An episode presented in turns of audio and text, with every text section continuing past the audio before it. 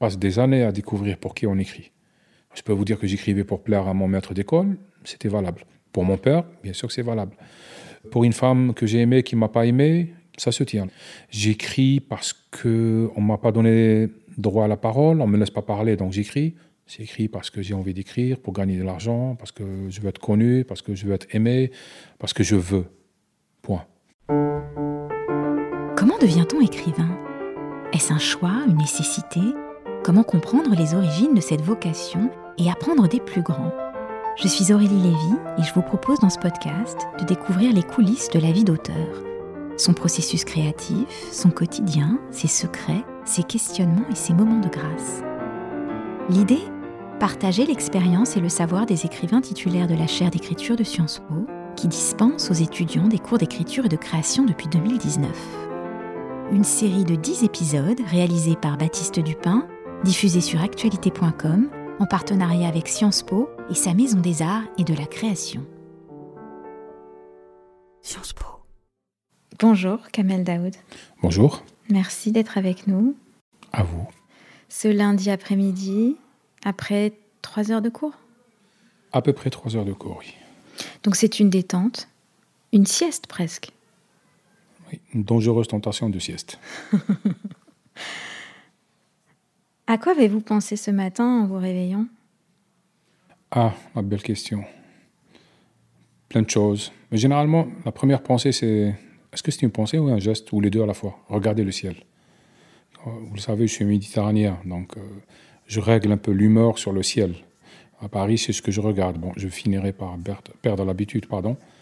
Mais euh, à quoi j'ai pensé? J'ai pensé à beaucoup de choses que je devais faire, un manuscrit, à deux textes qui sont en suspens, au cours, au métro. Vous avez pensé à notre entretien? Non. Alors, les entretiens, généralement, je n'y pense pas beaucoup pour pouvoir leur garder le caractère de conversation. Hmm. J'ai une règle absolue. C'est que quand on m'invite pour un entretien et qu'on veut me communiquer les questions, je refuse. Je refuse parce que ça m'enlève le plaisir de m'écouter, chercher des réponses et de les trouver, plus ou moins. Enfin, ça enlève le côté euh, Spontané. Spontané et, amusant pour l'intelligence. Donc je n'y pense pas et je n'aime pas qu'on me communique les, les questions avant, sinon je vais m'ennuyer. Donc vous écrivez ou vous n'écrivez pas en ce moment? Ah si, si, si. Depuis que je suis à Paris, j'ai repris euh, deux manuscrits qui sont en cours. Alors depuis que vous êtes à Paris, c'est parce que Kamel, on le précise, vous avez vécu en Algérie toute votre vie et depuis quatre mois, vous vous êtes installé en France. Oui. Nouveau paysage, nouvelle atmosphère, nouvelles injonctions. Oui, un nouveau rapport au temps, à la météo, au déplacement, au corps, mondialité, beaucoup de choses. Et, mais c'est paradoxal. On pense souvent que le temps d'écriture, c'est vrai pour certains, c'est un temps euh, de pause, c'est un temps reposé, c'est un temps de retrait. Je pense que concevoir un livre ou un texte participe de ça. Mais depuis que je suis à Paris, c'est ce sentiment d'urgence qui a revitaliser en moi l'envie d'écrire. J'écris parce que je manque de temps d'écrire. Oui, mais enfin, Kamel, j'ai l'impression quand même que ce sentiment d'urgence, il a toujours été là. On va y revenir, hein, parce que vraiment, c'est ce que j'ai compris en vous lisant et en vous écoutant. Vous avez écrit pendant 20 ans des chroniques euh, pour un journal euh, en Algérie, toujours avec ce sentiment d'urgence.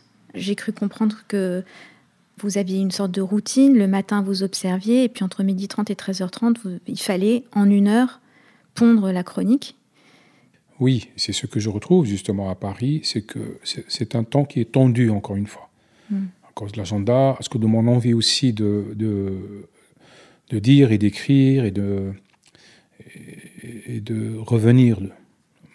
Alors qu'en Algérie, les trois dernières années, parce qu'il y avait la peur, parce qu'il y avait le, la crainte, parce qu'il y avait l'autocensure surtout, parce qu'il y a un sentiment de terreur, ça avait quand même quatre ans que j'ai cessé d'écrire. Ça fait quatre ans? Quasiment. Donc, ce, comment vous expliquer les choses? C'est qu'à la fois en Algérie, je disposais, je vivais l'inquiétude qui peut être source de beaucoup d'inspiration, mais écrire coûtait trop, ce qui fait que j'avais un mode de vie où le temps était distendu, il était inutile, était, euh, ne servait pas à la créativité ni à la création. Il servait à disparaître, à se disloquer, à, à se dissoudre. J'arrive sur Paris, le temps se retend, et, là, je me sens dans l'urgence d'écrire, mais une urgence qui n'est pas une urgence sécuritaire ou de liberté, c'est une urgence de créativité. Mm. Donc c'est un peu c'est un peu différent. Par rapport à la chronique, c'est vrai que j'ai fait ça pendant 20 ans, et c'est vrai que j'écrivais beaucoup. Mais encore une fois, c'est un paradoxe, parce que quand on travaille beaucoup, souvent parce qu'on est un grand paresseux, et que si vous ajoutez paresse et culpabilité, ça vous donne cette mécanique qui fait que vous écrivez. Vous travaillez beaucoup pour pouvoir mériter de ne rien faire l'après-midi.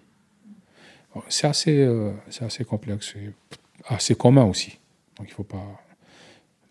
Mais c'est pas la même chose. Paris me donne envie de rattraper les textes que j'ai laissés en chantier depuis longtemps. Hmm. Donc en fait, ce que vous êtes en train de me dire, c'est que depuis quelque temps en Algérie, il vous était impossible d'écrire parce que trop de pression euh, politique extérieure, et que Paris vous redonne cette liberté de, vous exprimer et qu'il il semblerait qu'il y ait quatre années de choses à dire qui viennent s'accumuler pour, et qui frappent à la porte aussi, j'ai l'impression. Exactement. Paris, c'est un mythe d'écriture. C'est un classique de dire ça, mais la réalité, elle est là. C'est un, un, mythe d'écriture. Quand vous y êtes et que vous avez toujours rêvé d'être un écrivain, quand vous y êtes et vous êtes dans des circonstances pareilles, ça revitalise l'envie d'écrire parce que vous n'avez pas écrit depuis longtemps. Mais autre chose, c'est que vous êtes dans un livre lui-même. Et quelque part, vous faites que reprendre des textes ou revenir à vos textes quelque part. À quel chapitre de votre vie êtes-vous? Pardon? Vous dites être dans un livre. Aujourd'hui, à quel chapitre de votre propre existence D'accord, j'avais mal saisi le sens du mot chapitre. C'est pour ça que je voulais que vous reposiez la question. Je me sens enfin libre. C'est un moment où j'ai l'impression que je suis entre deux âges entre celui de la passion, qui était peut-être dans le désordre, et entre celui où j'ai envie d'une autre musique, d'un autre, rythme d'écriture, d'une autre mélodie. Je sais pas, j'ai l'impression de trouver en, France et à Paris surtout quelque chose que beaucoup d'autres avant moi qui, sont venus pour la même chose, c'est s'y perdre, s'y retrouver, enfin, toute la mythologie du, du Paris littéraire, etc. Donc vous êtes, vous avez dit entre deux âges, celui de la passion, celui de la raison, c'est ça? Mhm. Celui de plus de sagesse? Mhm. Mais par rapport à ce que vous voulez créer, c'est-à-dire par rapport à votre œuvre, elle est mhm. où l'ambition aujourd'hui? À quel chapitre aussi de votre ambition littéraire êtes-vous? Je, suis en train de terminer un roman. Ouais. Quasiment terminé. Peut-être demain ou après-demain d'ailleurs. Et j'ai entamé l'écriture d'un récit. Ouais. Et j'ai entamé l'écriture d'un petit essai. Les trois étaient plus ou moins en stand-by depuis, euh, depuis un an. Et là, euh, ça va vite, ça dans tous les sens, ça va avec beaucoup de passion. Donc j'en suis à ça. Et j'en suis à écrire des articles, à donner des conférences, et à rencontrer un public, et, et à lire. Et vous aimez écrire? Oui, oui, j'aime beaucoup. Parce que par le passé, en lisant vos entretiens, j'ai l'impression que c'était aussi un peu une souffrance parfois que vous aviez un rapport, comme tous les, beaucoup d'écrivains, hmm. ambivalent à l'écriture. Mais là, j'ai l'impression que ce que vous me décrivez est différent de ce que j'ai pu entendre les dernières années dans vos entretiens. C'est vrai, j'y ai pas pensé. Franchement, c'est vrai. Mais euh, ça dépend du moment. J'aime, comme tous les écrivains, j'aime écrire. C'est-à-dire, j'aime le moment où j'ai fini d'écrire. D'accord, c'est classique. Hmm. Mais d'un autre côté, c'est vrai, je suis dans un pays libre, donc j'ai l'impression d'écrire avec beaucoup plus de liberté, donc de me consacrer à autre chose. C'est-à-dire de me consacrer, pour donner une image, aux mots que je dois écrire, alors que de l'autre côté, je me consacrais aux mots que je ne devais pas écrire. Donc, c'est un peu différent. Est-ce que vous m'autoriseriez à revenir avec vous sur certains chapitres de votre vie et de votre rapport aux mots et à la langue, justement, mhm. euh, et qu'on fasse ensemble ce voyage? Je pense que ce sera intéressant aussi pour nos auditeurs de replonger vers d'autres chapitres pour comprendre ce que vous expliquez sur votre rapport aux mots et sur l'interdit qui règne autour ou une forme de liberté. Vous grandissez, Kamel Daoud, dans un village modeste au début des années 70, une fratrie de six, si je ne m'abuse. Mhm. Oui. Votre père et vous êtes les seuls à savoir lire et écrire, à savoir écrire surtout. Il vous apprend à dessiner l'alphabet, à le tracer. Pourquoi pas aux autres? Parce que je suis l'aîné et ils n'étaient pas encore en âge d'être scolarisés. Ce que vous racontez, c'est le premier souvenir d'enfance que j'ai quasiment, mais d'enfance scolaire. J'avais à l'époque peut-être 5 ans, 6 ans, mm. et mon père, c'était un militaire, donc il était très distant. Et donc à un moment, il me voyait me, me battre avec la calligraphie. Et c'est lui, je me rappelle, qui m'a aidé à tracer les, les premières lettres de l'alphabet. Et bien entendu, parce que c'était un geste tellement exceptionnel qu'il a suffi d'une seule leçon pour que je n'oublie jamais comment tracer un alphabet. Donc, euh, ce n'est pas qu'il ne l'a pas fait pour les autres, je ne peux pas le savoir, mais j'étais l'aîné. Et les autres n'étaient pas encore euh, à l'âge de la scolarité. La langue française n'est pas votre langue maternelle, mais elle est la langue, je dirais presque paternelle. Elle, euh, est la langue de l'intimité avec votre père, car lorsque vous écrivez, lorsqu'il vous écrit, pardon, il le fait en français. La langue, vous la lisez, mais vous ne la pratiquez pas. Vous l'entendez tard, le français. Le premier français, d'ailleurs, que vous rencontrez, vous avez 22 ans, je crois, la première personne française avec 20 ans à peu près. Et vous entretenez aussi, du coup, un rapport assez magique avec la langue. Euh, votre père vous écrit en français. Vous êtes tous les deux les seuls à lire et écrire dans la famille. Est-ce qu'il est donc le seul à pouvoir vous lire? Le français, ce n'est pas ma langue maternelle. Ce n'est pas ma langue paternelle. La vraie langue paternelle, c'était le silence. Donc, c'est une langue palliative, quelque part. Une langue de, pas d'intime, de, une langue de solitude. Alors, c'est un peu. C'est beau. C'est un peu en infraction vis-à-vis de la doxa du décolonisé. Il est conseillé de dire que c'est la langue du colonisateur, que ce n'est pas ma langue à moi, etc. Moi, c'est la langue de mon corps, de ma sexualité, de mon éveil, la langue de l'intime. Alors, oui, effectivement, mon père lisait, moi, je lisais. Sauf que lui, il vivait dans d'autres villes, et moi, je vivais chez mes grands-parents. Sauf que lorsqu'on se rencontrait, on ne se disait absolument rien. J'ai un souvenir euh, d'un an avec sa mort, avant sa mort, on était assis dans la même pièce et je sentais qu'il voulait me dire des choses et je voulais lui dire des choses. On est resté l'après-midi à regarder la télévision sans pouvoir se parler. Donc, ce qui se passait, c'est que effectivement, il m'a écrit des lettres en français et j'ai découvert la lecture parce qu'il y avait deux ou trois romans peut-être un peu plus, qui traînait dans la maison de mes grands-parents, qui était à lui, je suppose, mais pas uniquement. Donc, j'avais peut-être, l'enfant avait peut-être eu cette idée que apprendre le français, c'est se, rapprocher de lui. C'est ce que je me suis demandé. Exact. Et je pense que c'est une bonne hypothèse. Mais ça a posé un gros problème à la fin de l'arc narratif. Les derniers mois, les dernières semaines de, de sa vie, c'est par exemple, je sais qu'il me lisait en tant que chroniqueur. J'étais très célèbre en Algérie en tant que chroniqueur. Je sais qu'il me lisait, qu'il montrait le journal à ses amis quand il allait à la mosquée, etc. Mais il ne m'a jamais parlé de mes chroniques. Jamais.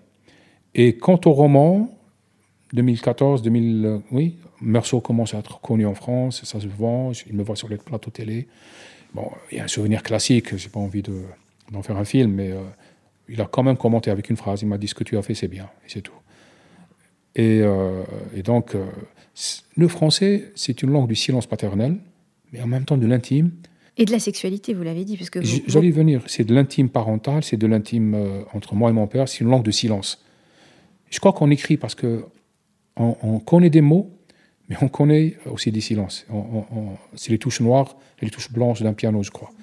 Maintenant, la sexualité, effectivement, chez mes grands-parents, un gamin de 9 ans qui lit des romans policiers avec des descriptions qu'on qualifierait tout, à fait banal maintenant, mais qui pour l'enfant était spectaculaire, c'est vrai que le français était aussi.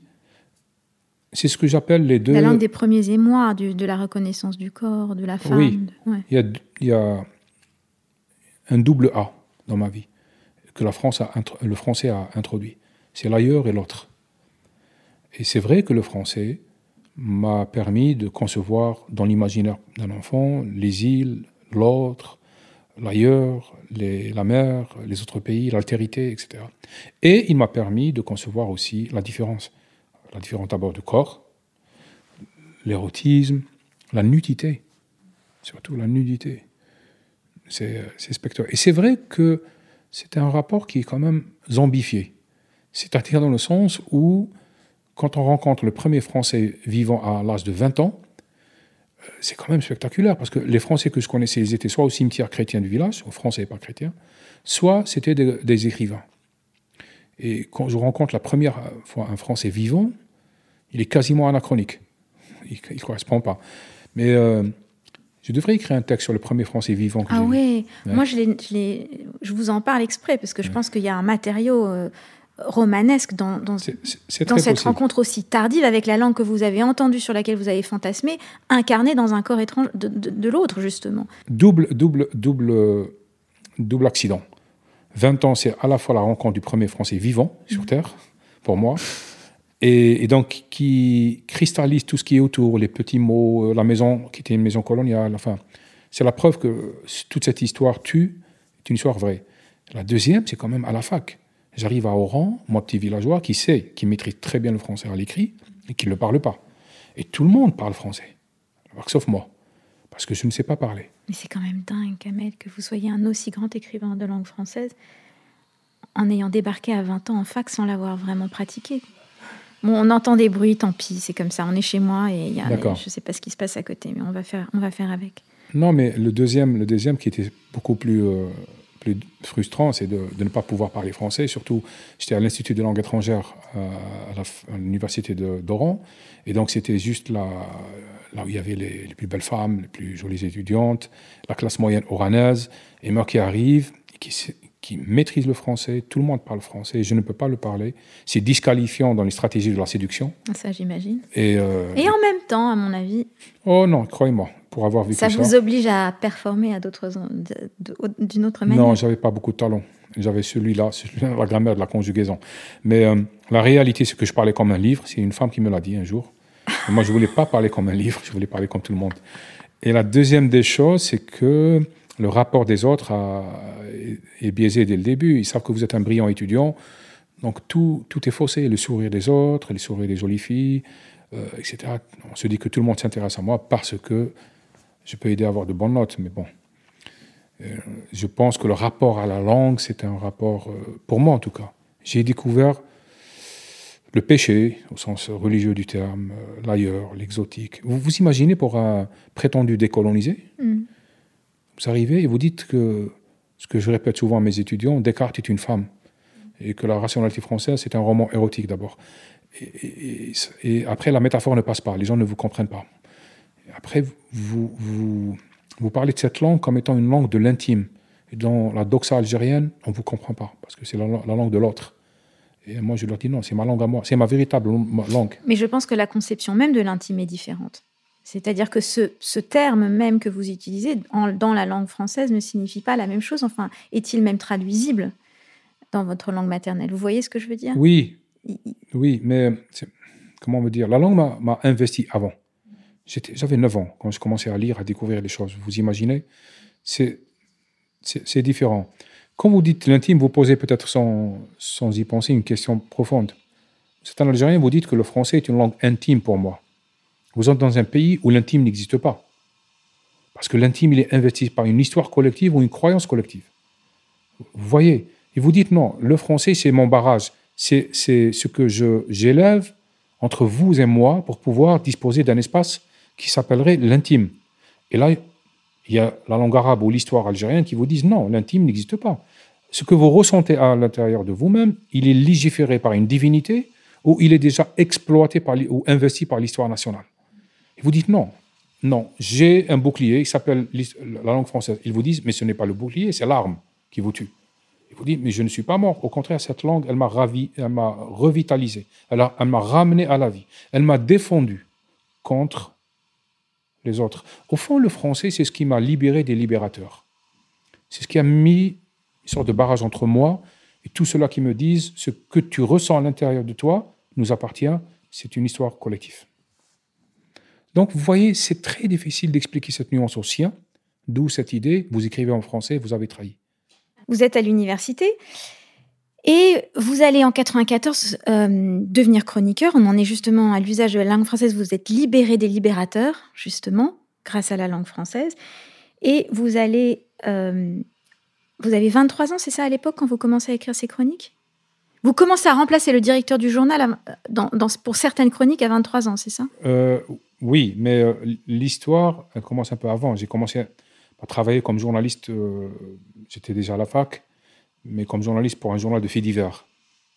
Vous voyez, donc je faisais les commissariats, les procès, ce que vous appelez les assises, les, enfin, je, j'étais un peu partout. C'était une très belle école. Le fait divers, c'est une école majeure. Et on n'en parle pas. Parce bah, c'est celle de Flaubert. De Camus. De Camus, oui, bien sûr. De Garcia Marquez, de, beaucoup, beaucoup d'autres. Donc j'ai commencé par ça. J'ai fait ce journalisme-là, alimentaire quasiment, pour, euh, et ça m'a permis de voyager dans le pays, de voir les petits villages, d'assister à des procès spectaculaires. C'est la première fois où j'ai assisté au procès d'un, de quelqu'un qui a assassiné une fillette de 4 ans. J'étais à 2 mètres de lui, il était dans le box des accusés.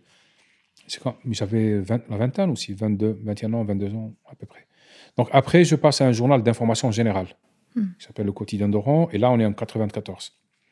Et là, plus, je commence à écrire. Et à, et on était en pleine guerre civile, il ne faut pas l'oublier. Et donc, je commence, la chronique de manière très épisodique. C'est-à-dire, c'est le directeur qui me demande de le remplacer.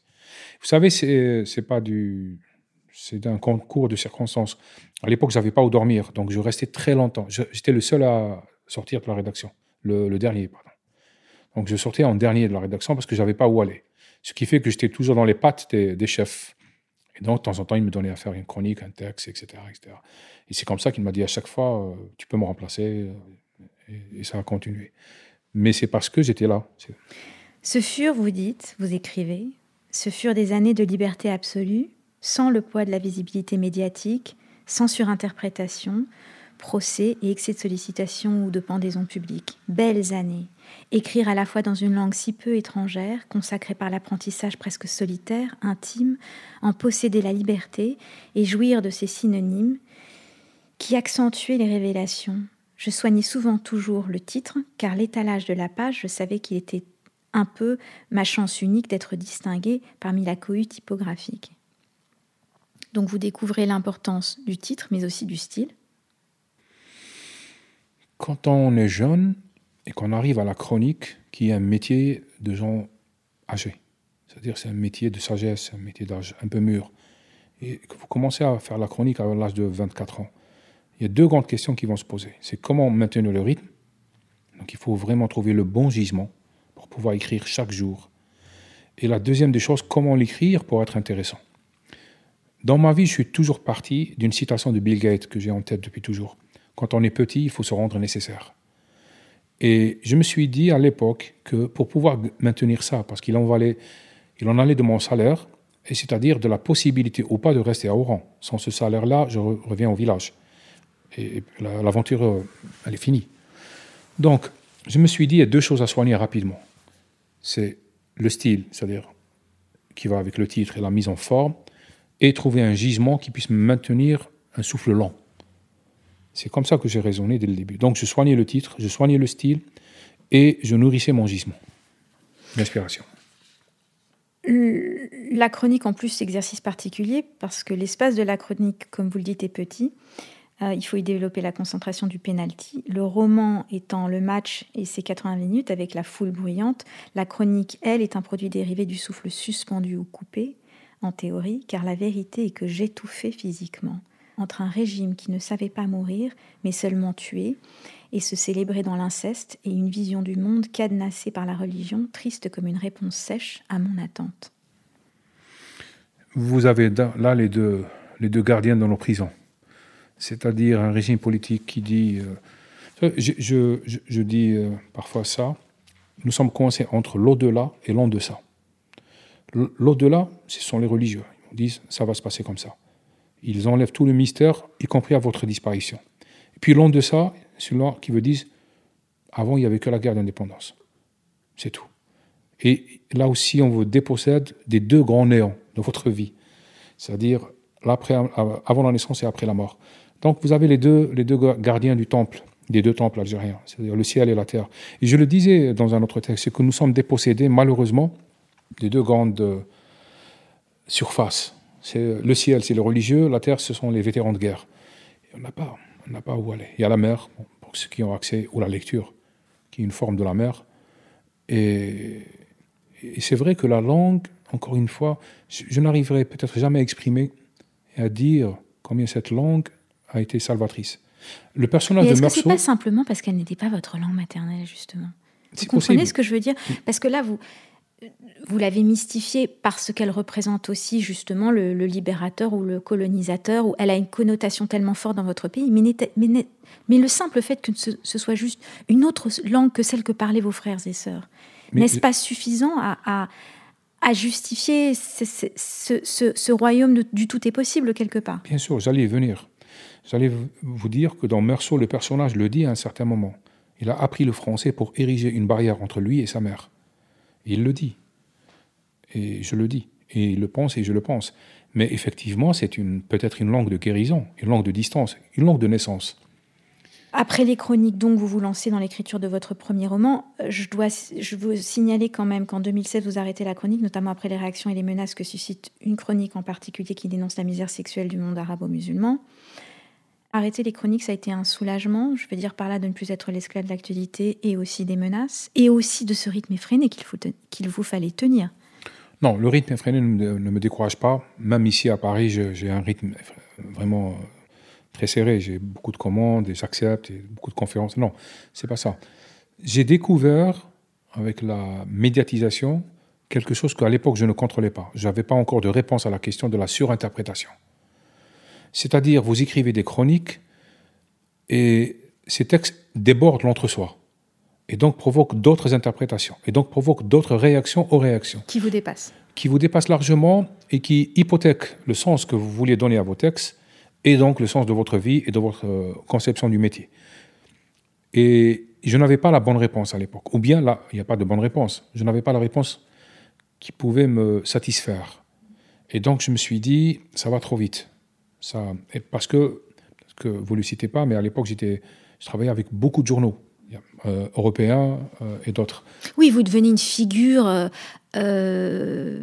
emblématique d'une forme de dissidence.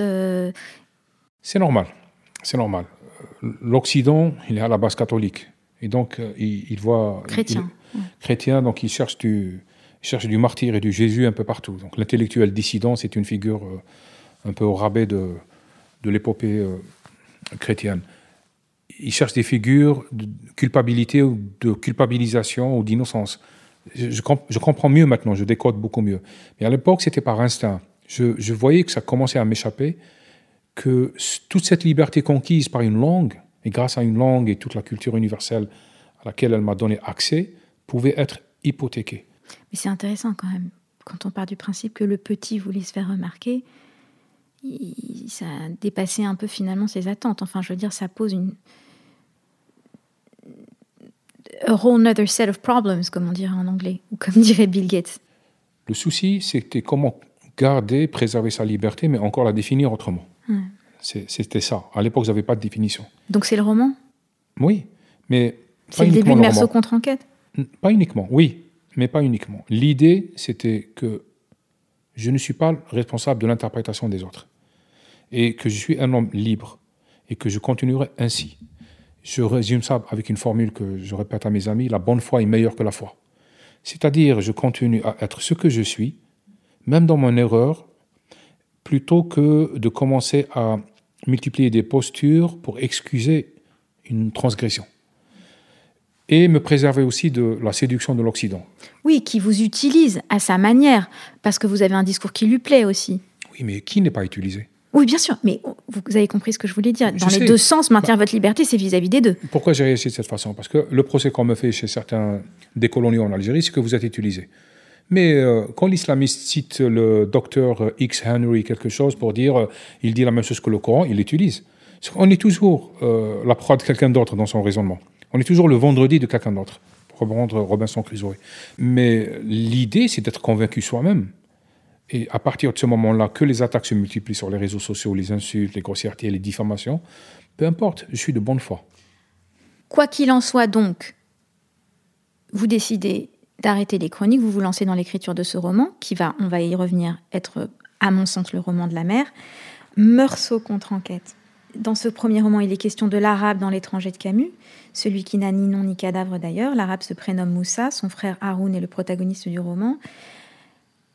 Le roman, vous dites aussi, est important qu'il pose la question du droit à la fiction qui est menacé en Algérie. Et c'est intéressant donc que vous soyez passé de la chronique à la fiction, justement.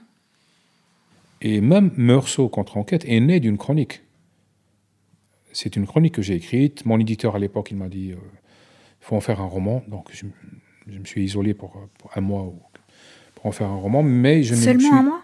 Oui. Oh Non Non, Vous avez moi, écrit Meursault en un mois Oui, mais il faut pas le dire. Euh, moi, j'écris vite. Et vous parlez vite. Mais je suis contente parce Oui. qu'aujourd'hui, vous, avez, vous êtes plus. J'ai réussi à vous faire euh, parler plus lentement. Oui, c'est l'après-midi. Ouais. Euh, non, alors, c'est comme les textes que je fais ici. C'est pas parce que on écrit vite, ça veut dire qu'on est meilleur que les autres. C'est que euh, les textes, c'est comme des mélodies. Ils sont en tête. Après, vous faites du secrétariat de votre, de votre mélodie, c'est tout. Donc, euh, Et non, vous dites d'ailleurs, on ne peut pas faire deux choses à la fois. On ne peut pas réfléchir et écrire. Donc il y a le temps de la réflexion et le temps de la musique. oui, on peut pas embrasser et réfléchir. Mm. On peut pas euh, serrer la main de quelqu'un et en même temps réfléchir. Dès, dès qu'on réfléchit, on introduit la fêlure. Je, je crois que réfléchir n'est pas un acte naturel. Écrire, si. J'ai l'impression. Ou bien j'aime bien le croire. C'est ce que disait Borges à propos des grands textes. C'est pas le mien, mais il disait qu'on a l'impression que c'est écrit par un seul, un seul homme qui varie de nom. Et je, je- je crois que On ce est texte, plusieurs hommes, on est plusieurs êtres quand on écrit. Je pense qu'on est, si- sinon tous les êtres d'ailleurs. tous les êtres, Ouais. et donc un seul être. Mm. Et non, c'est un texte qui était déjà là, ou qui procédait de l'humeur, ou peut-être d'une passion, enfin, je ne sais Ou d'une nécessité impérieuse. En Je tout crois. cas, le roman est un énorme succès. Vous allez remporter le Goncourt du premier roman en 2015, mais pas le prix Goncourt. Je crois que vous avez dit quelque part ça aurait eu de la gueule. Un a- Non, d'ailleurs, j'ai rencontré quelques membres du jury plus tard qui ne le sont plus. Mais euh, c'est pas pour moi, c'est pas d'un point de vue d'ego. C'est- que ça avait, je me rappelle, j'étais frappé, quand, parce que je voyageais beaucoup, Oui. j'étais frappé par le- l'ampleur de l'épisode Goncourt sur ce roman au Liban, au Sénégal, en Algérie, en Tunisie. Ça avait du sens. Vous voyez, c'était ce roman-là qui était le roman qui, plus ou moins, avait cette prétention de parler du décolonial, mais autrement. Et c'était par un jury français. Ça aurait pu être une très belle séquence. Bon, ça n'a pas été le cas, mais n'empêche que le roman a eu un succès international qui. m- j'ai pas, pas envie de vous dire que euh, de répéter ça, mais ça je n'ai jamais pensé que ça allait aboutir à ça. J'ai reçu il y a deux semaines la traduction hongroise. Dans l'année, je reçois toujours à peu près deux à trois traductions. dans Il des a été traduit différentes. dans 21 langues, c'est ça? Non, on est à 47. Oui. Et, vous voyez ce que je veux dire. Donc, Goncourt ou pas, le roman, il, il continue sa vie jusqu'à maintenant. Ça veut dire que qu'un petit garçon de 10 ans quelque part dans un village qui, qui, qui parle à peine, qui n'a pas besoin de parler français peut vous lire? Oui. Et, et, c'est ça ce qui, est, ce qui fait qu'à un moment, ça vous, ça vous dépasse. vous n'êtes rien à côté. Ça, va dans tous les sens. Il y a un film qui va sortir, il y a des pièces de théâtre. Après, ça continue. Vous dénoncez le, droit de cuissage mémoriel de l'Algérie sur la France, parce qu'il s'agit de ça aussi. Enfin, il s'agit de tous ces sujets-là aussi dans ce roman. Euh, souhaitant que votre pays soit souverain, comme vous dénoncez l'infantilisation de l'Algérie par la France, qui donne des privilèges à l'enfant qui l'a maltraité. J'ai fait le rapprochement avec Césaire et la, la réparation impossible. Euh, je ne suis pas pour la repentance ou les réparations, disait-il. Qu'est-ce que Qu'est-ce que Meursault nous dit de nos inconscients européens? Très belle question. Meursault, qu'est-ce qu'il dit? Meursault, excusez-moi, j'arrête pas de dire Meursault, je ne sais pas pourquoi, parce que pour moi c'est la mer. D'accord. On, on va y revenir. Per-. Pardonnez-moi ce lapsus. Non, il n'y a pas de souci. Euh, le, roman est composé de deux parties. Tout le monde, l'a- enfin ceux qui l'ont lu, le découvrent. Il y a un moment, euh, la moitié du roman, c'est où le narrateur en veut beaucoup au tueur, à l'assassin, qu'il confond à peu près avec l'écrivain, et c'est fait pour cette raison. Et la deuxième partie où il découvre qu'il ressemble en tout à celui qui a assassiné son frère.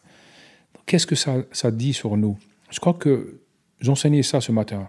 Je crois qu'on s'est habitué à un procès euh, dans un seul sens, l'Occident coupable, et nous, nous sommes figés dans une sorte de victimeur et d'innocence perpétuelle.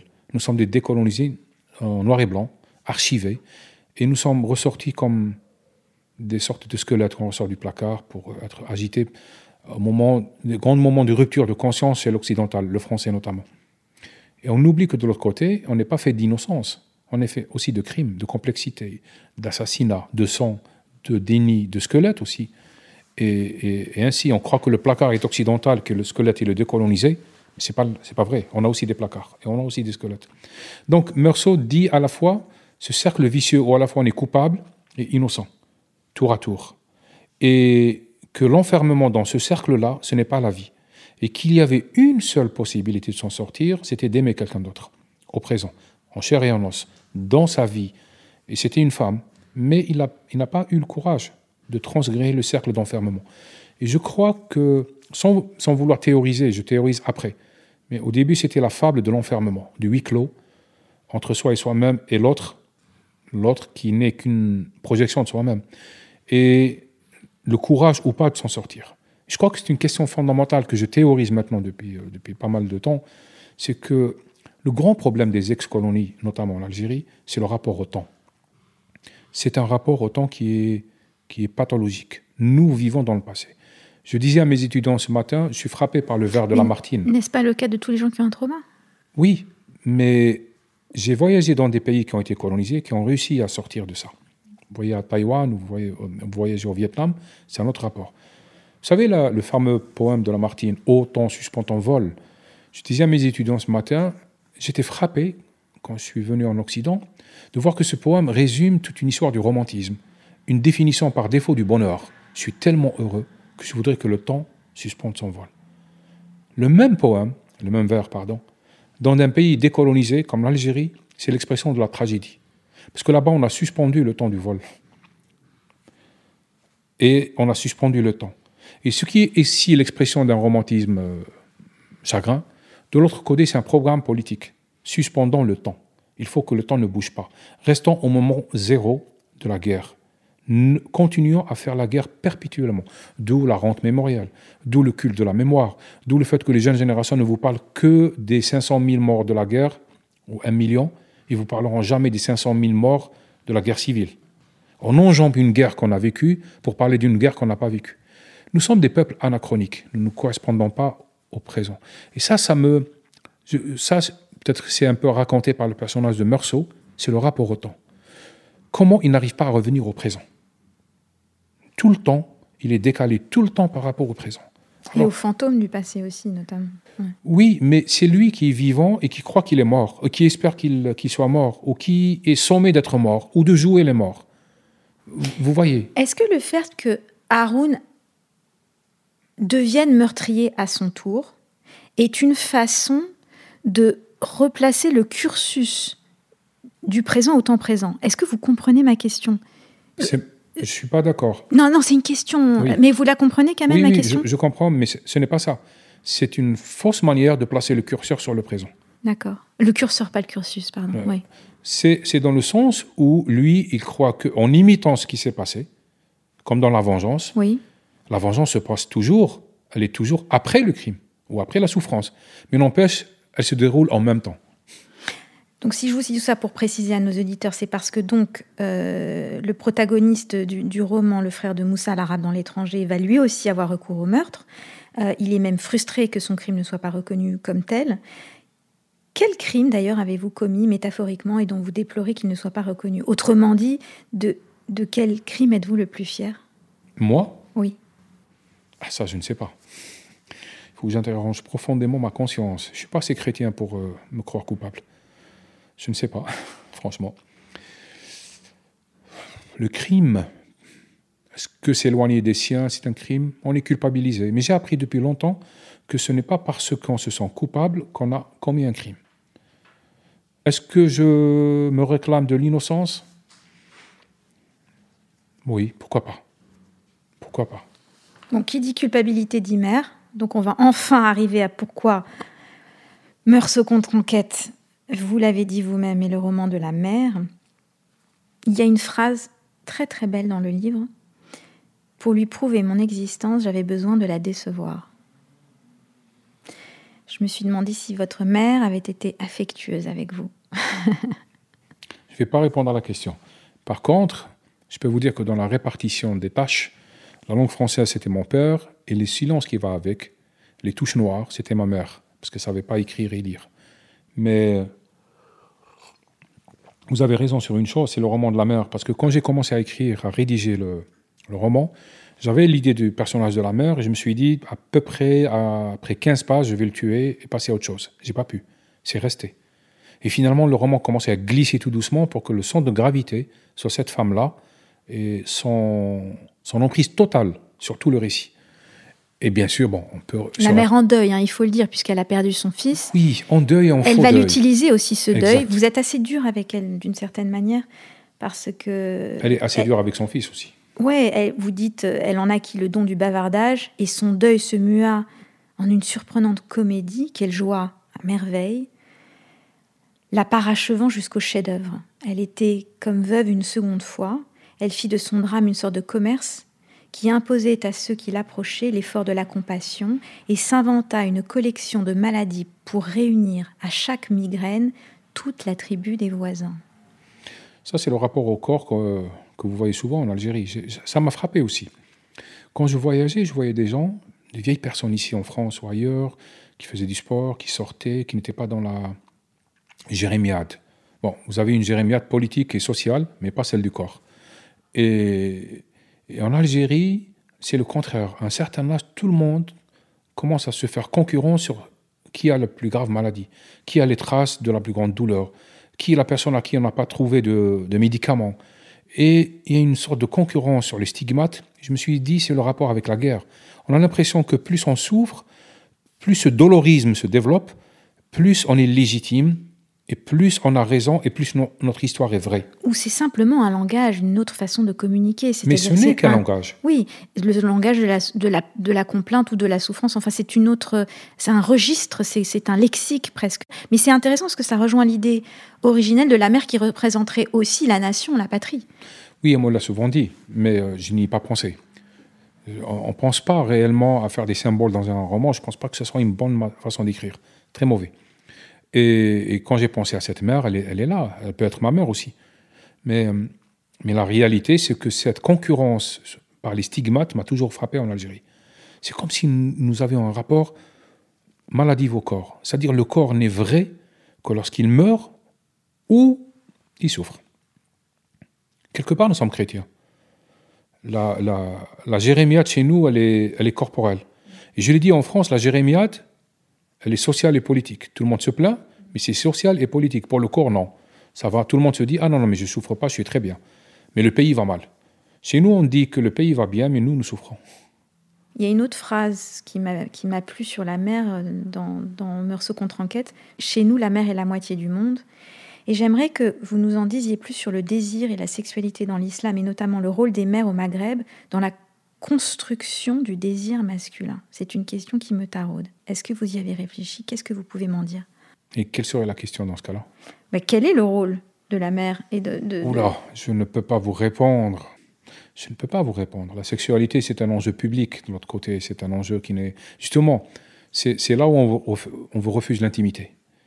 Si vous voyez les prêcheurs, des, les prêcheurs euh, religieux, par exemple, euh, enfin, sur TikTok, sur les réseaux sociaux ou dans les mosquées, de quoi ils vous parlent tout le temps? Ils vous parlent principalement, pas exclusivement, de votre sexualité. Il y a un tel saccage, il y a une telle pornographie euh, idéologique et confessionnelle qui fait que moi je trouve incroyable quand j'écoute parfois des prêches de gens qui donnent leur avis religieux et qui expliquent au détail, en petits gestes, qu'est-ce qu'il est possible de faire, n'est pas possible de faire, qu'est-ce qui est interdit de faire, qu'est-ce qui est proscrit, qu'est-ce qui est halal, qu'est-ce qui est haram. Et je trouve incroyable. Ce n'est plus un acte intime. Ce n'est plus un acte intime.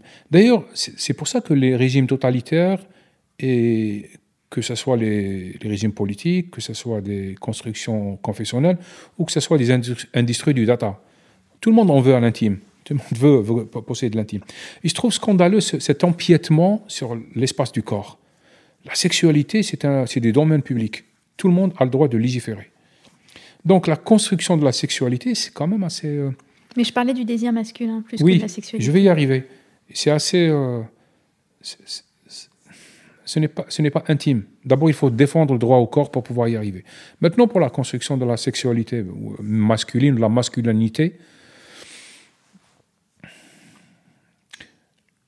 ma femme me disait que une des principales raisons de la souffrance chez l'enfant, c'est que c'est la mère qui souffre. Et si je suis féministe, personnellement, ce n'est pas uniquement comme on le croit par caprice idéologique ou pour le, le- paraître ou parce que ça fait in dans l'image d'un intellectuel qui, vient du monde dit arabe. C'est parce que je suis convaincu profondément que nous ne pouvons relever nos nations que si nous guérissons le rapport entre, entre les enfants et la mère, nous guérissons la maternité et donc la féminité.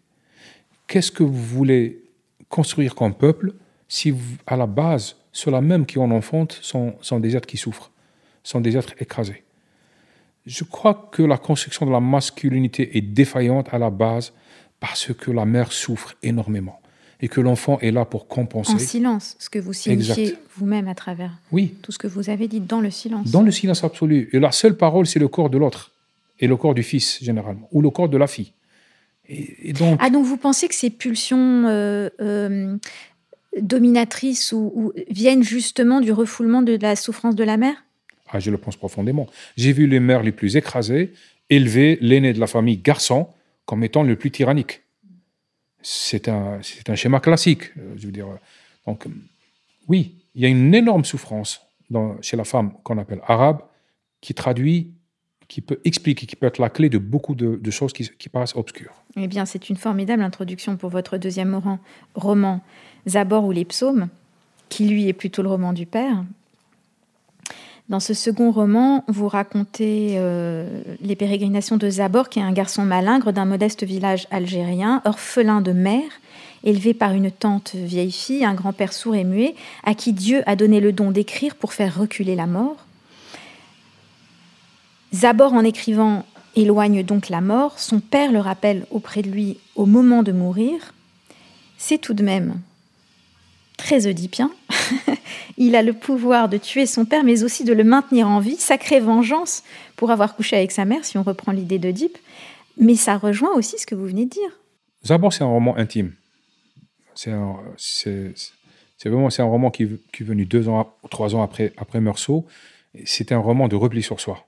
J'avais envie d'écrire ce livre qui raconte un peu cette névrose-là, qui s'appelle euh, Écrire. Mais c'est vraiment un roman intime.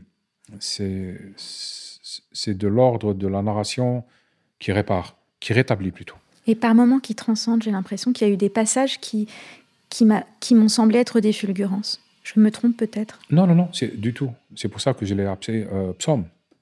C'est vraiment un texte, euh, un texte qui est différent de Meursault, totalement différent. D'ailleurs, les lecteurs Meursault ne sont pas retrouvés dans le lecteur de Zabor et j'avais conquis de nouveaux lecteurs avec Zabor qui n'ont pas accroché avec Meursault ce sont deux registres différents. Mais il est très difficile de sortir justement de morceau parce qu'on a l'impression qu'il fallait que, je continue dans ça, que je continue à creuser ce lien entre la France et l'Algérie, alors que moi j'avais envie de creuser le lien entre moi et moi-même. Et, et Zabor, vous avez raison de dire que c'est le roman du père.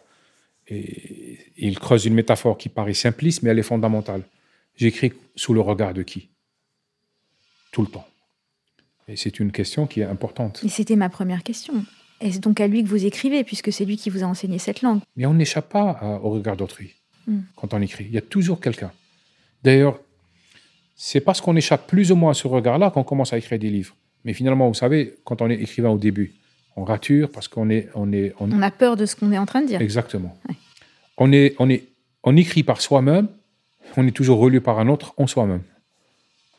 Et l'autre, c'est aussi, ça peut être le père ou la mère d'ailleurs, hein, ou l'oncle, ou je ne sais qui, ou une figure euh, tutélaire ou. Ou pas. Ou pas. Ou parce qu'elle a manqué son rôle de figure titulaire mm. aussi. La question du père dans le monde arabe.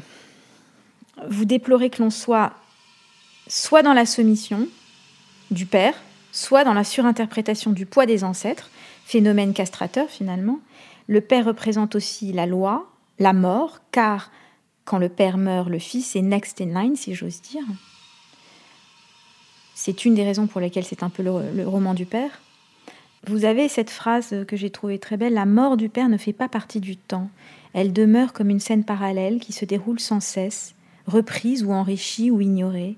Elle se décline longtemps sous plusieurs formes, présage, rêve ou colère, et on passe sa propre vie et en préparer le détail. Je crois que c'est une phrase vraie. C'est-à-dire, elle rejoint l'expérience de chacun, généralement.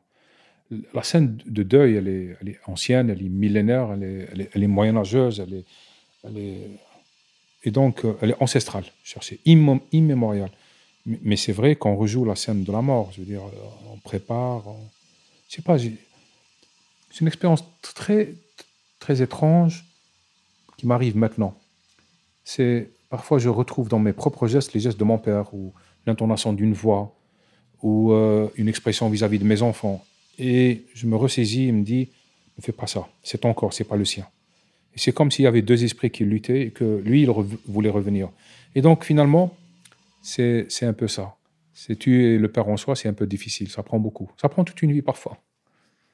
Vous vous, vous rendez compte que vous comme moi, on a croisé des gens, peut-être que nous, nous, en, nous en faisons partie, qui, même à 50 ans, ne savent pas si leur rêve, le rêve de leur vie, est le leur ou celui de leur mère ou père, par exemple.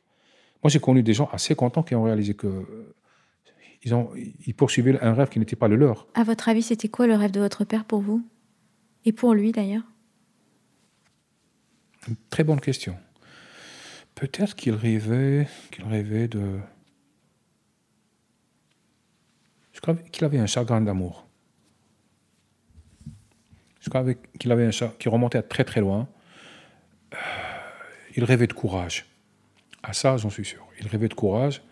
Je crois qu'il rêvait du courage qu'il n'a pas, qu'il n'a pas eu. Oui. Je crois à quoi ça. À assumer l'amour, euh, cet amour impossible? Possible. À assumer un mode de vie, à, assumer des choix dans la vie. Je crois que c'est ça. Tiens, vous me donnez une piste. Parce que on m'a toujours posé la question qu'est-ce que moi je voulais? Quand je fais tout ça J'écris, je, je, prends des positions assez, euh, assez engagées, j'affirme des choses que, qui sont tabous. Finalement, ce n'est pas mon courage que je, vais affirmer, c'est son courage à lui. Quel est le, rêve de ma mère? Le rêve de ma mère, ça a été peut-être de briller, d'être reconnu. Ce que vous avez réussi avec Meursault. Oui, mais ça m'embête. Finalement, je réalise le rêve de mes parents. Donc moi, c'est lequel? C'est acheter une île déserte. Pourquoi pas? Bon, passons. Une île déserte Vraiment? Pourquoi pas? L'île, c'est l'espace où on recommence le on monde. On revient à Crusoe et à Robinson, parce que ça, ça fait partie de votre... Mais c'est au cœur de votre œuvre aussi. Vous avez une fascination pour, ce, pour le perroquet. C'est le, le perroquet qui vous plaît, non? Maintenant, oui. tour à tour. Mais l'île, vous savez, l'espace insulaire, je l'ai écrit pour un journal français dernièrement qui me demande quel est le mot français qui, qui, qui, qui réactive toute la langue dans ma tête, c'est île. Le mot île. Parce que l'île, c'est vraiment l'espace entre deux continents. Ni l'Algérie, ni la France. Ni la mère, ni le père. Exactement. Mais vous avez remarqué d'ailleurs qu'il est souvent question d'orphelin dans votre œuvre. Et je me suis demandé, quand êtes-vous devenu orphelin? Est-ce que le simple fait que vos frères et sœurs n'ont pas fait d'études comme vous vous rend orphelin d'une certaine manière? D'où vient ce sentiment que j'ai que vous êtes un peu orphelin? Non, ils ont fait des études. Mais l'orphelinat vient de la, de, de, de, la passion, de l'adoption de la langue française. Il y a un écrivain algérien qui est fascinant dans, son suicide. Il s'appelle Malik Haddad. Et c'est quelqu'un qui a renoncé à écrire après l'indépendance parce qu'il ne savait écrire qu'en français. il disait cette phrase ce, ce qui me sépare des miens, c'est la langue française. Et il a opté pour un suicide littéraire. Il a cessé d'écrire. Il a écrit de très beaux romans à l'époque. Et moi, je dis, ce qui me sépare des miens, c'est la langue française, et j'ajoute heureusement. Mais lui, il a ajouté malheureusement. Cette mention de l'île, euh, de l'île déserte me fait penser à votre femme, puisque ça implique quand même une certaine solitude. L'amour, vous dites, c'est embrasser, c'est embrasser quelqu'un, partager sa salive et remonter jusqu'au souvenir obscur de sa propre naissance. Quelle est la place de votre épouse dans votre œuvre, justement, puisque vous mentionniez qu'elle vous avait fait réfléchir sur la question de la, de la mère dans votre travail Comment est-ce que le, votre partenaire de vie, quelle place elle a dans votre travail? Non, mon partenaire de vie a, une, a toute la place dans ma vie. Mais l'écriture, c'est autre chose. L'écriture n'est pas propriétaire des, des couloirs, des, des, portes communicantes, des personnes qui arrivent, qui en sortent, etc. Ça ne fonctionne pas comme ça. C'est pas, pas comme ça. Moi, j'ai besoin de ma femme dans ma vie pour me soutenir, pour me, je n'ai pas de compte à régler avec elle. J'écris euh, avec des personnages qui ont des comptes à régler avec moi ou l'inverse. Ce n'est pas le cas de mon épouse. Mon épouse, elle me soutient, elle, me, elle supporte mes absences, elle supporte surtout ma présence. Mais euh, ce n'est pas une relation de conflit. Je n'ai pas de compte à régler. Est-ce que le fait que vous avez été victime de menaces vous a aider quelque part dans votre couple Je veux dire par là que parfois, quand il y a un danger commun, ça unit. Oui et non. Moi, j'aime pas penser à, euh, à cet accident. Parce que d'abord, il, il, stérilise. Il stérilise, il stérilise la vocation, il stérilise la, réflexion, il fige l'image. Et, ce qui m'a fait le plus mal, ce n'est pas cette, cette, cette, cette, menace de mort, parce que de toute façon, est, elle est valable à vie pour tout le monde. C'est pas ça. C'est que l'adversité est beaucoup plus complexe quand vous êtes algérien. Le régime me déteste, ça je le sais. Les islamistes ne m'aiment pas, tout le monde le sait. Mais les pseudo-démocrates et les, décoloniaux en Algérie ne me supportent pas aussi. Parce que je suis transgressif. Parce que je dis non. Je ne suis pas un décolonisé permanent, je ne fais pas partie de la rente mémorielle, etc. Et croyez-moi, j'ai beaucoup réfléchi sur le cas algérien. Au début, je ne comprenais pas pourquoi ceux-là même qui s'opposent au régime reconduisent ces mœurs. Et après, je me suis dit, mais finalement, je n'ai pas compris une chose. C'est que nous sommes un pays qui est libre depuis tellement peu de temps que nous ne savons pas être libres. Et donc que le régime pratique la dictature, il est dans son rôle. Mais en face, les opposants pratiquent la même chose, le refus, l'unanimisme, la pensée unique, la non-pensée unique, etc. Donc au fond, qu'est-ce qui est transgressif? C'est le fait que je dise je. C'est tout. Benjamin Stora, l'historien, il dit pour se faire accepter, il faut effacer une part de ses origines. Qu'est-ce que vous avez effacé pour vous faire accepter? Par qui? Les Algériens comme les Français, tout le monde. Franchement, rien. pour être sincère, ouais. rien du tout. Et je crois que ça me vaut beaucoup, beaucoup, beaucoup d'adversité à cause de ça. J'ai pas fait de concession. Je suis tel que je suis entièrement. Non pas parce que je suis sûr de moi-même, mais parce que je suis sûr que je n'ai qu'une vie. Et vous pensez que ça énerve les gens parce qu'ils vous jalousent? Dites-moi, je viens de réaliser quelque chose. Mais il est là le courage. Il est où? Mais en fait, ça incarne le courage du Père que vous êtes en train de célébrer. C'est ça qui vous donne la force de le faire. C'est pour ça que vous êtes aussi intransigeant avec l'idée d'être vous-même et de ne pas euh, euh, vous fourvoyer ou, ou faire de compromis. C'est ce que je vous disais tout à l'heure. J'ai dit, vous m'avez ouvert une porte de réflexion.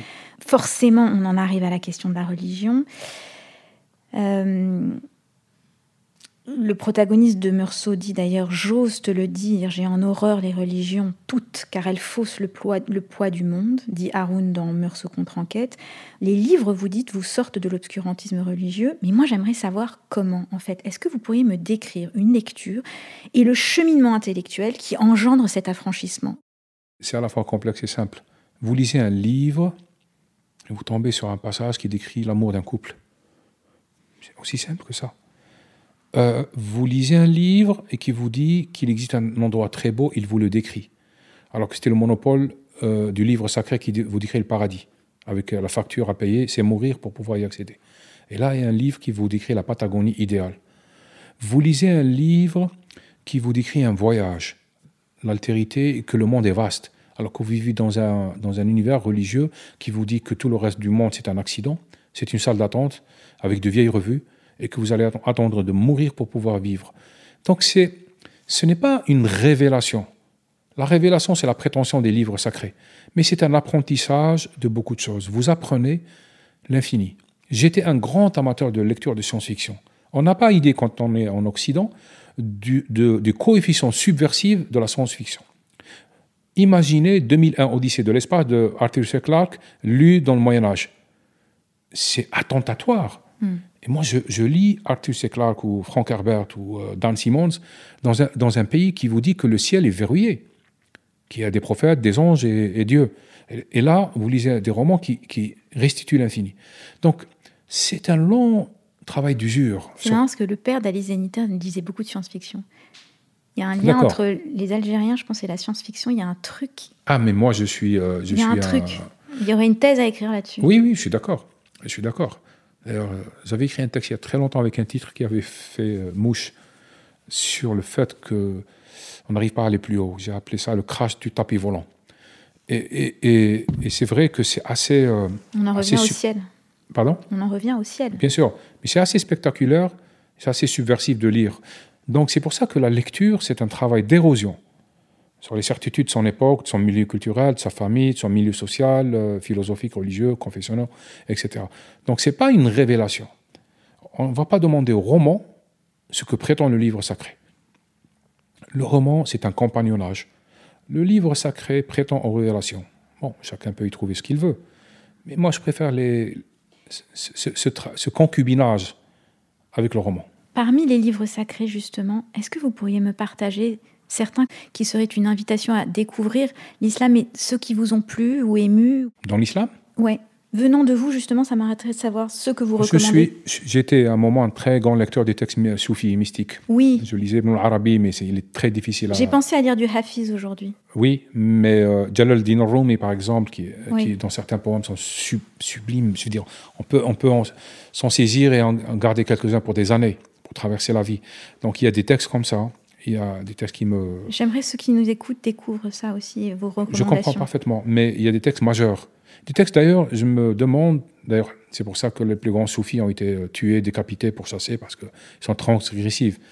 J'imagine euh, quelqu'un comme Al-Hallaj déclamer ses poèmes maintenant à la place de la République. Je peux vous dire qu'ils vont, ils vont le tuer.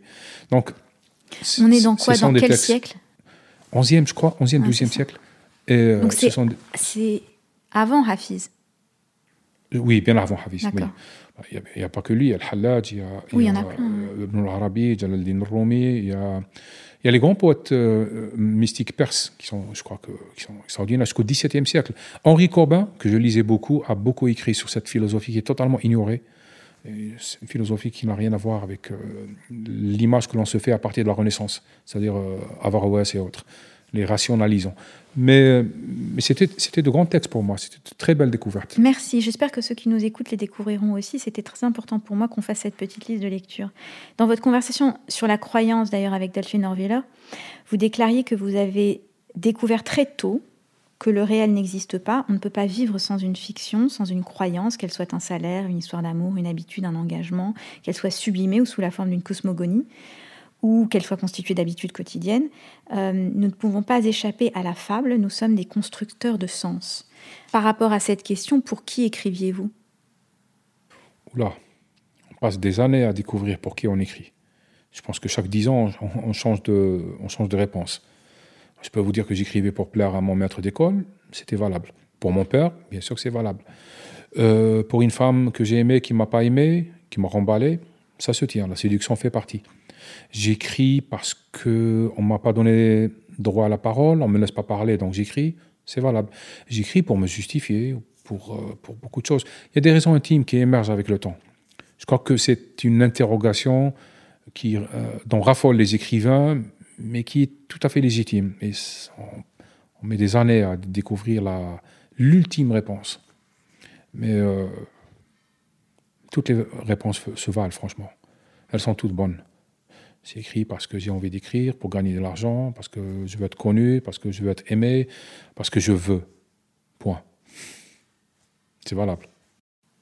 Ouais, ça nous amène à la question de la reconnaissance. Je vous avais dit, je crois que je devine pourquoi on écrit les vrais livres, pas pour se rendre célèbre, mais pour mieux se rendre invisible, tout en réclamant à manger le vrai noyau du monde. Elle est très belle, cette phrase. Comment voulez-vous qu'on se souvienne de vous, puisqu'il est question de reconnaissance? Oula.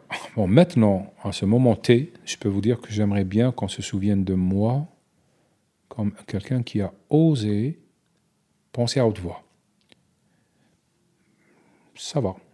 Ça fait long pour euh, une plaque de marbre. Je trouverai une formule plus courte. Mais euh, j'aimerais qu'on se souvienne de moi comme une singularité. Parce qu'on l'est tout, toute vie est une singularité et que certains effacent ce qui les différencie parce qu'on a peur, parce qu'il y a des chantages affectifs, il y a des conflits de loyauté, il y a des procès en loyauté, etc. Moi, j'ai envie qu'on se souvienne de moi comme quelqu'un qui a poursuivi jusqu'au bout cette formidable erreur lumineuse qui s'appelle la vie. Et c'est comme ça que j'aimerais, c'est une phrase que je répète souvent en famille, euh, être un ancêtre, ça se mérite. J'aimerais aussi mériter ce statut. Mais euh, je crois que, que chaque vie, elle est, c'est un mélange explosif de l'absolue insignifiance, parce qu'on n'est qu'un être humain, milliard, et l'absolue singularité. Il a fallu que ce soit moi dans ce corps-là, ou ce corps qui, qui est moi, et à ce moment-là, etc. Donc on est à la fois miraculeux et banal, et j'aimerais qu'on se souvienne de ce qui est miraculeux, pas de ce qui est banal. Il y a une revendication d'individualité, mais il y a aussi ce, sens de la magie et en même temps, vous parlez beaucoup de déterminisme. Oui, ma philosophie est très claire. Déterminisme, destin, ce que vous voulez. Je crois que nous naissons déterminés. Je disais à un journaliste jusqu'à hauteur de 96%, et puis il y a les 4% de choix qui nous sont donnés. Et donc, qu'est-ce qu'on veut faire de la vie? Soit on vit exclusivement sous la loi des 96%, on se dit que je suis né dans cet endroit, j'y reste parce que. Ou bien on fait un petit mélange, de temps en temps on va vers le 97-98, ou bien on se réclame de l'absolue possibilité que nous ouvrent les 4%, qui ne sont pas déterminés. Donc on est là. Destin, Dieu, déterminisme, ADN, jeunes, oui, ils écrivent, mais nous, nous sommes peut-être dans leur silence. Il y a une petite brèche qui fait que je suis libre. Et donc j'élargis cette brèche-là. Bien sûr que le déterminisme existe, mais le déterminisme aurait voulu que Kamal Daoud reste dans son village. J'ai écouté par hasard Emmanuel Todd, qui dans son dernier livre La défaite de l'Occident paru chez Gallimard, analyse l'effondrement du protestantisme dans l'ensemble du monde anglo-américain et fait un rapprochement entre le déclin de l'Occident et la fin de la religion. Il n'y a plus de religion en Occident, dit-il, un état zéro des croyances, l'homme reste l'homme, sa quête de sens demeure intacte, il est angoissé, et pour parer à cette angoisse, il devient belliqueux. La religion a été remplacée par un nihilisme, et il dit sa préoccupation est la puissance de cette force nihiliste et la pulsion de guerre et de mort occidentale, en particulier américaine. J'avais envie que vous réagissiez. J'ai pas trop... En fait, je me suis dit, c'est pas un hasard si j'entends cet entretien et je m'apprête à interviewer Kamel Daoud. Je sais pas. Moi, je suis pas fervent du déclinisme en Occident. Je crois que c'est une sorte de tension. L'Occident n'est pas uniquement géographie, mais c'est une tension qui bâtit sur la conquête et l'éloge du déclin. Depuis Rome, on parle du déclin. C'est vrai qu'à Rome a disparu, mais on a annoncé son déclin bien avant. Je n'aime pas beaucoup le déclinisme. Je crois que. Je mais c'est pas tant le déclinisme que il fait un rapprochement entre la, non, la mort de la religion et, et, et une, une, pulsion de mort qui reste vous voyez ce que je veux dire? C'est ça qui m'a interrogé. Je suis, oui. J'ai pas envie de réfléchir sur ça parce que j'ai pas envie de voir ça. Parce que pour moi, l'Occident, c'est une seconde vie. C'est une vie après la vie. Donc, j'ai pas envie d'y penser comme quelque chose qui a une date de péremption, etc. Maintenant, la question qui se pose, c'est comment fabriquer du sens qui puisse porter tout le monde. Exactement. D'accord. Mais croire que ce sens n'est puissant que parce qu'il est religieux, je ne suis pas d'accord. Je ne suis pas d'accord. Nous sommes là, enfermés dans une grande boîte aux dimensions infinies, et nous avons à peu près quatre ou cinq euh, posologies dans des langues anciennes et que nous tentons de déchiffrer. Mais toujours est-il que ce qui est sûr, c'est que le soleil se lève chaque matin et que les posologies peuvent être lues de gauche à droite, de droite à gauche, du haut en bas et de bas en haut. Et donc, ce qui est certain, c'est que moi, je respire jusqu'au moment où je vais partir. La religion, chaque fois que la religion a la prétention d'une réponse, je deviens allergique. Je suis un homme des doutes et des questions. J'adore les grandes questions, et les petites, et les moyennes. Mais la prétention à la réponse, non. J'adore l'inquiétude des grands mystiques. C'est pour ça que je vais vous parler de soufis. Les soufis sont les enfants de l'inquiétude. Tant qu'on est porteur d'interrogation, on mérite de vivre. C'est la réponse qui tue, à la fin. Donc oui, on peut avoir une grande inquiétude quant à la débâcle du sens en Occident on peut l'avertir, on peut se faire le prophète de la fin du monde, mais je ne crois pas que le religieux soit le exerce le monopole. Je crois que les religions se greffent sur un élan vital et qu'à partir de ce moment où une religion parasite cet élan, il commence à décliner. Regardez les grands empires, leur histoire. Ils sont bons, ils sont bons, pardon, ils sont forts, ils sont dans la conquête, dans la prédation. Et à partir du moment où ils se choisissent une, une religion d'empire, ils commencent à s'affaisser. J'aime bien le bord, beau et fort en même temps. C'est une chouette expression. Un mot valise. Comment est-ce qu'on recolle du coup les morceaux entre les communautés? Comment est-ce que la population musulmane d'Europe va, va prendre sa part active à la survie de l'Occident Je ne sais pas. Vous savez, l'Occident, on, a le droit de s'y interroger, ce qui, est, ce, qui est, ce qui est quand même quelque chose d'extraordinaire. Moi qui viens du Sud, je voyais les choses autrement. Je me suis dit, la seule réforme possible de l'islam, elle viendrait de l'Occident. C'est si on arrive à réformer ici, ça aura un effet domino sur les terres, euh, les terres d'origine. Parce que de l'autre côté, on n'a ni les libertés politiques, ni les libertés médiatiques, ni les libertés académiques pour pouvoir penser une réforme. C'est pour ça que je m'explique cette rage qu'ont beaucoup euh, les islamistes d'État ou les islamistes de l'international contre la France.